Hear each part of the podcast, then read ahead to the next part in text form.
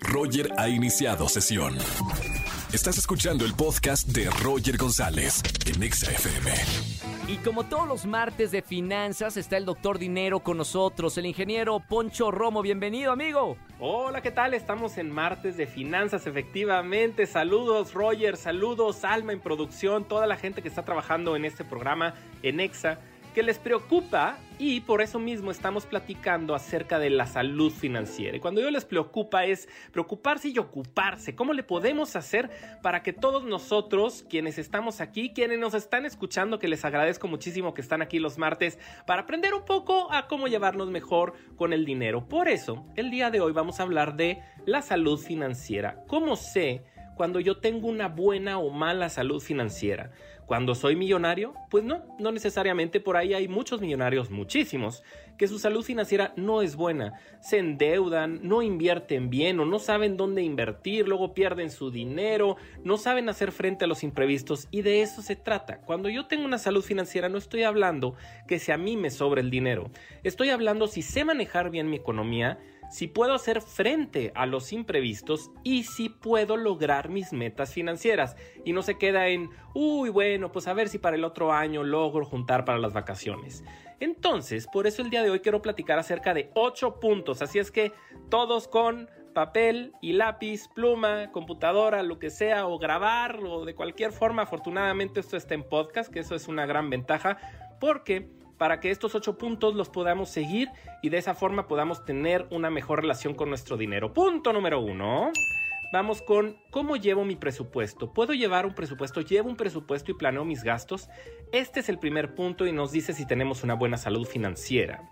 Punto número dos. Aparte del presupuesto, una cosa es el presupuesto, la otra cosa es gasto menos de lo que gano. Esto es muy importante porque si constantemente se nos va el dinero de la quincena del mes o de cuando nos paga algún cliente y todo el tiempo estoy, híjole, ya no me alcanza, ya no me alcanzó, ahora me tengo que endeudar, tengo que pedir prestado o si todo tarjeta de crédito, uso la tarjeta de crédito. Bueno, ahí es donde tenemos que tener cuidado porque es un foco amarillo, naranja y en ocasiones rojo en que estoy gastando más de lo que gano. Entonces, de aquí, en este punto número 2, si yo gasto menos, quiere decir que tengo una buena salud financiera. Pero no es todo, vamos con el 3.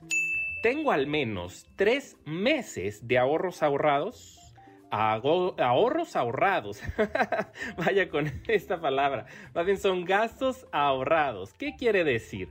Bueno, quiere decir que si yo constantemente necesito 10 mil pesos mensuales para vivir, es un ejemplo, obviamente cada, cada caso es muy muy diferente. ¿Por qué? Por el tema de las rentas, por el tema de, la comida, por el tema de, de, también la diversión, obviamente todo cuenta. Si eso es lo que yo necesito para poder terminar el mes bien, eso quiere decir que necesitaría 30 mil pesos ahorrados para yo poder decir, Ahora sí, tengo mi, y sí, efectivamente estoy hablando del fondo para emergencia, mi fondo para emergencia, para que en un momento dado yo pueda enfrentar los imprevistos. Recuerdan que decíamos al principio, si yo puedo enfrentar imprevistos, tengo una buena salud financiera. Entonces, tres meses de gastos ahorrados. Punto número cuatro, invierto mi dinero, mucho o poco. Si son 100 pesos, 1000 pesos o 100 mil pesos o los millones de pesos que sean, al final de cuentas estamos ahorrando hablando y de un ahorro en el cual yo lo estoy invirtiendo para que crezca.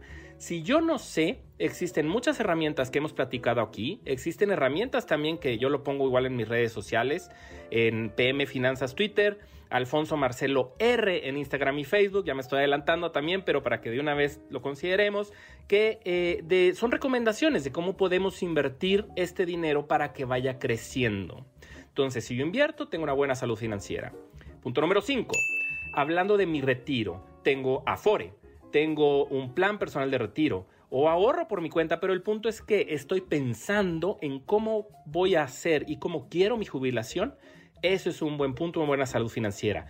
Número 6 no deudas. O, o, también ahí se vale, si tengo deudas, no le estoy dedicando más del 30% de mi ingreso. Porque si efectivamente, si alguien está pagando un auto y ese auto lo necesita para trabajar, o están pagando una casa, pues sí, tenemos un crédito hipotecario, bueno, ok.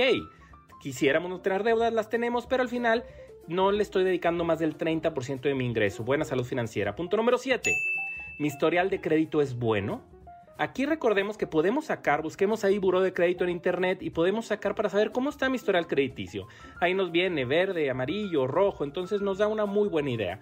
Y punto número 8. ¿Tengo los seguros básicos?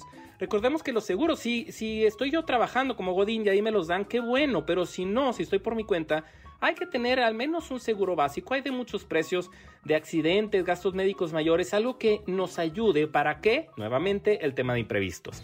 Entonces, ya con esto complementamos cómo puedo tener una buena salud financiera con estos ocho puntos, que básicamente la salud es control de gastos, planificar, ahorrar y controlar las deudas.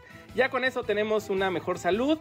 Muchas gracias, saludos a todos, muy buena tarde y nos vemos el próximo martes. Yo soy Alfonso Marcelo y regreso contigo, Roger. Saludos. Gracias, Poncho, por esta información y hasta el próximo martes. Escúchanos en vivo y gana boletos a los mejores conciertos de 4 a 7 de la tarde por Exa FM 104.9.